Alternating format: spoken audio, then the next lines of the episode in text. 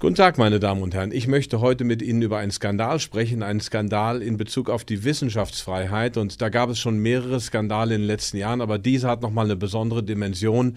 Und an diesem Fall könnte sich dann auch die Freiheit von Forschung und Lehre in Deutschland tatsächlich entscheiden.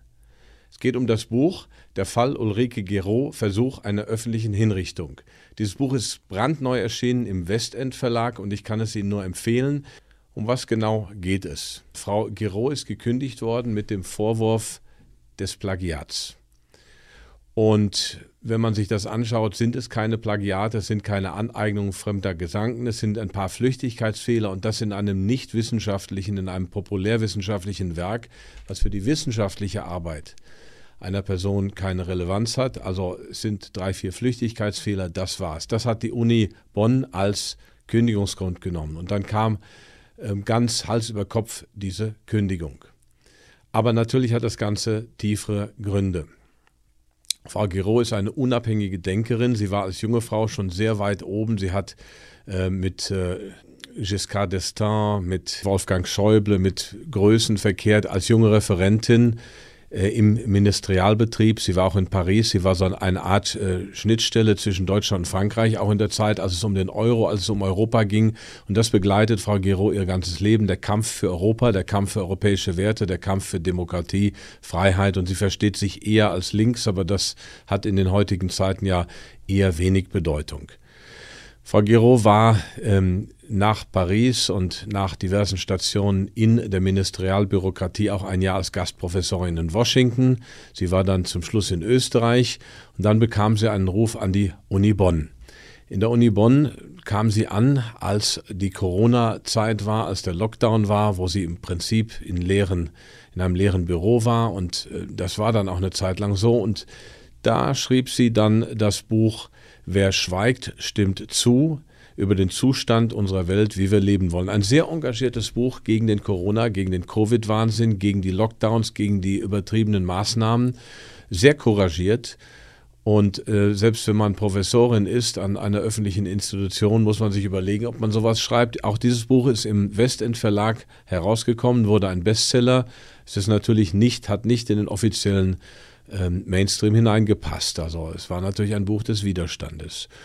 Und das hätte man Frau Giraud vielleicht noch durchgehen lassen, aber dann kam, so sehe ich das zumindest, ähm, vor einiger Zeit, letztes Jahr, das Buch Endspiel Europa, warum das politische Projekt Europa gescheitert ist und wie wir wieder davon träumen können. Das war im Ende 2022, wenn wir genau sind.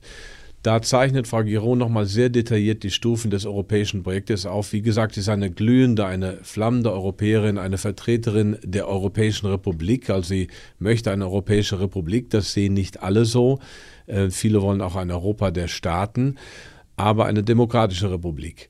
Und in diesem Buch zeigt sie auf die verschiedenen Phasen des Projektes Europa, auch gerade die letzten Jahrzehnte, wie dann die Euro Euphorie und die Europa-Euphorie vor allem, nicht die Euro-Euphorie, ab 2011 spätestens verebbte, äh, wie das konzeptionslos war, wie man quasi nur noch defensiv war und wie schon im Prinzip mit dem gescheiterten europäischen Verfassungskonvent 2003 das große Projekt Europa ähm, nicht mehr in diesem Umfang da war. Der Knackpunkt an diesem Buch ist, dass Frau Giraud aufzeigt, wie quasi amerikanische Einflussnahme dieses Projekt Europa verhindert hat und wie Europa immer mehr zu einer abhängigen Kolonie, zu einem Territorium wird, das von den USA gesteuert wird. Das ging eigentlich schon 2003 los im Irakkrieg, als Chirac und Schröder gesagt haben, wir machen da nicht mit, haben zehn ostmitteleuropäische Regierungschefs einen Aufruf veröffentlicht, We stand with the USA. Und heute wissen wir ja, dass dieser Krieg erlogen und erstunken war, dass es keine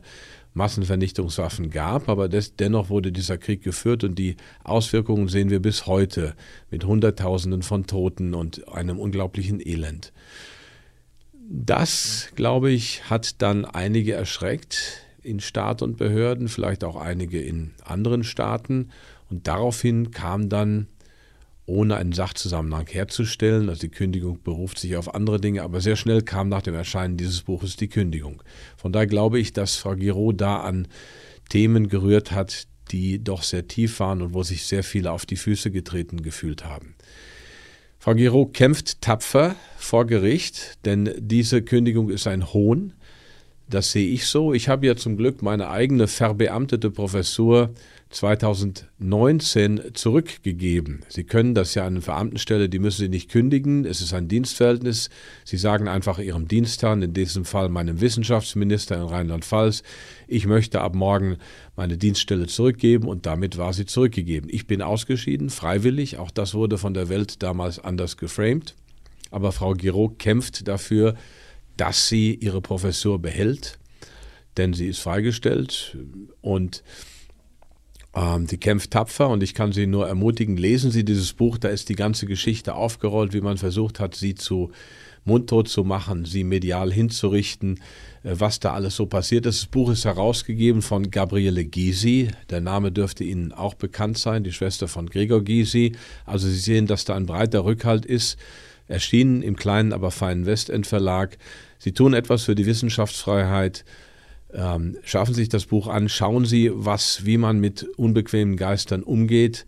Und Sie haben auch eine Dokumentation für spätere Zeiten. Ich kann Ihnen das Buch nur empfehlen. Ihr Max Otte.